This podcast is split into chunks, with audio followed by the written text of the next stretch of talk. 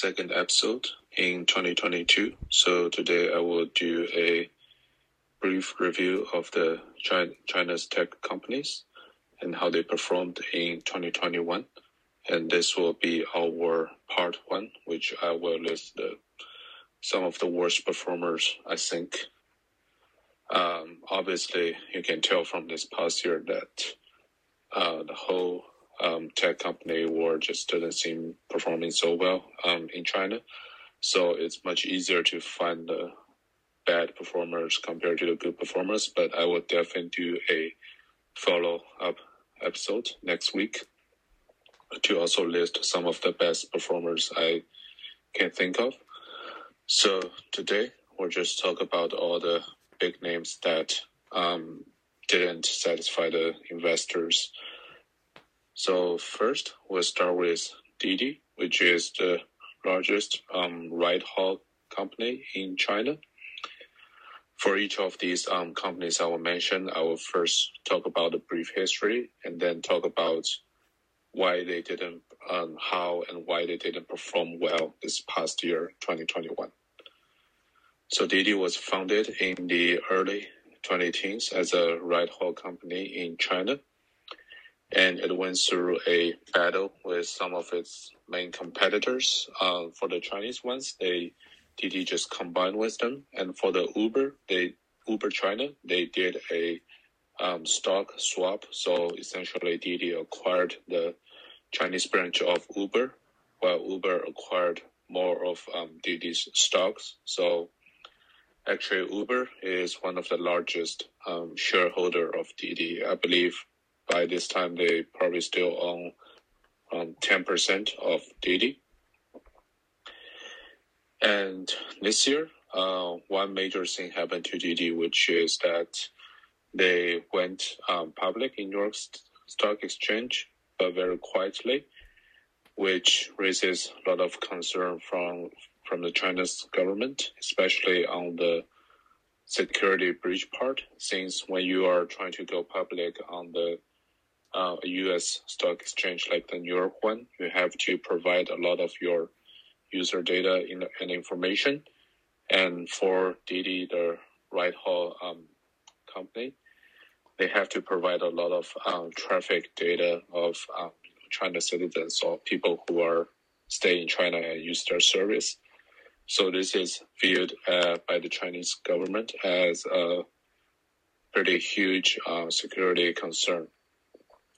So that actually resulted in much stricter restrictions on Didi by the government. And just recently, they started to um, delist from the NYSE New York State Stock Exchange from the pressure and start to relist in the Hong Kong Stock Exchange. And so far, it seems like the performance isn't so great. So this is my first uh, mention of the bad performers in China tech world. And just give you a few numbers. So, for example, the Uber um, just lost over two billion, dollars US dollars um, because of the um, decrease of value of the um, share of Didi that they owned. And then the second um, company I want to mention is called uh, Suning Holdings Group. So they have um, companies in multiple channels. Their most uh, famous one to uh, investors is probably their um, electric appliance um, which is essentially like a Best Buy in China. And then they are also pretty famous for their uh, investment in sports. For example, uh, they used to own the uh, Inter Milan, which is a soccer, really good soccer club in Italy.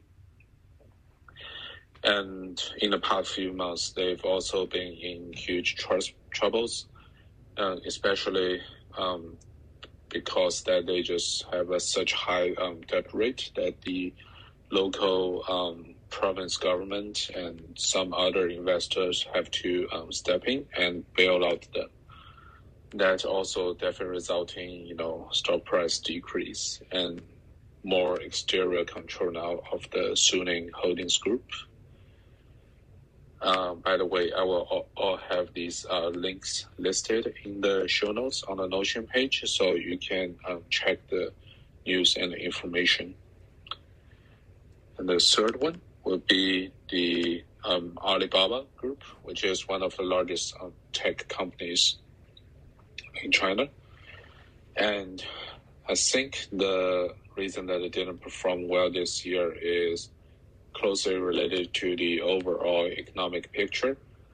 So obviously, their biggest uh, source of revenue is from their online um, e-shopping branch, such as you know Taobao or Tmall.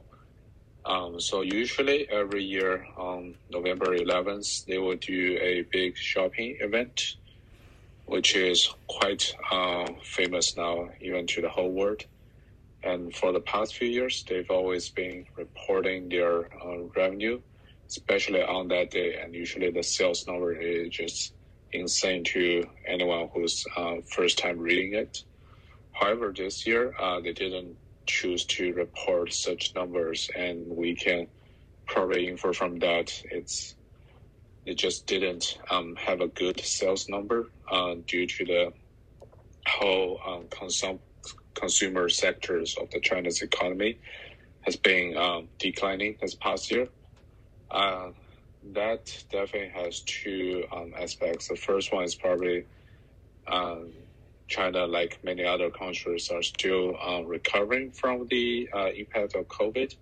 And second is just the whole um, Chinese culture isn't focused as much on consumption as many other countries. So it's be pretty hard to uh, stimulate stimulate the consumption sector of the economy um, in China.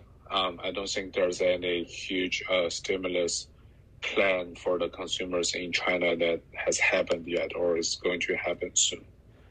So Alibaba definitely also seeing a huge um, value decrease in the past year.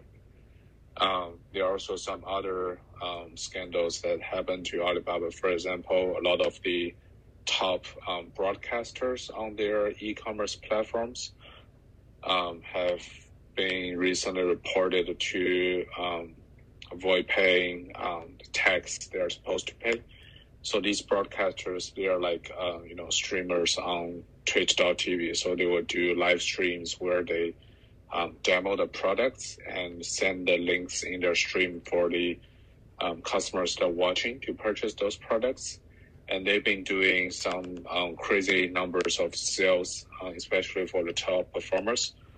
But since this is a such uh, fresh new business model, so a lot of them were able to get away with paying the right amount of tax for the past few years. And this is the first year that you see we see um, some legal actions taken against them. So this also caused um, certain damage to Ali's um, brand image, thus um, decreasing the value of the company.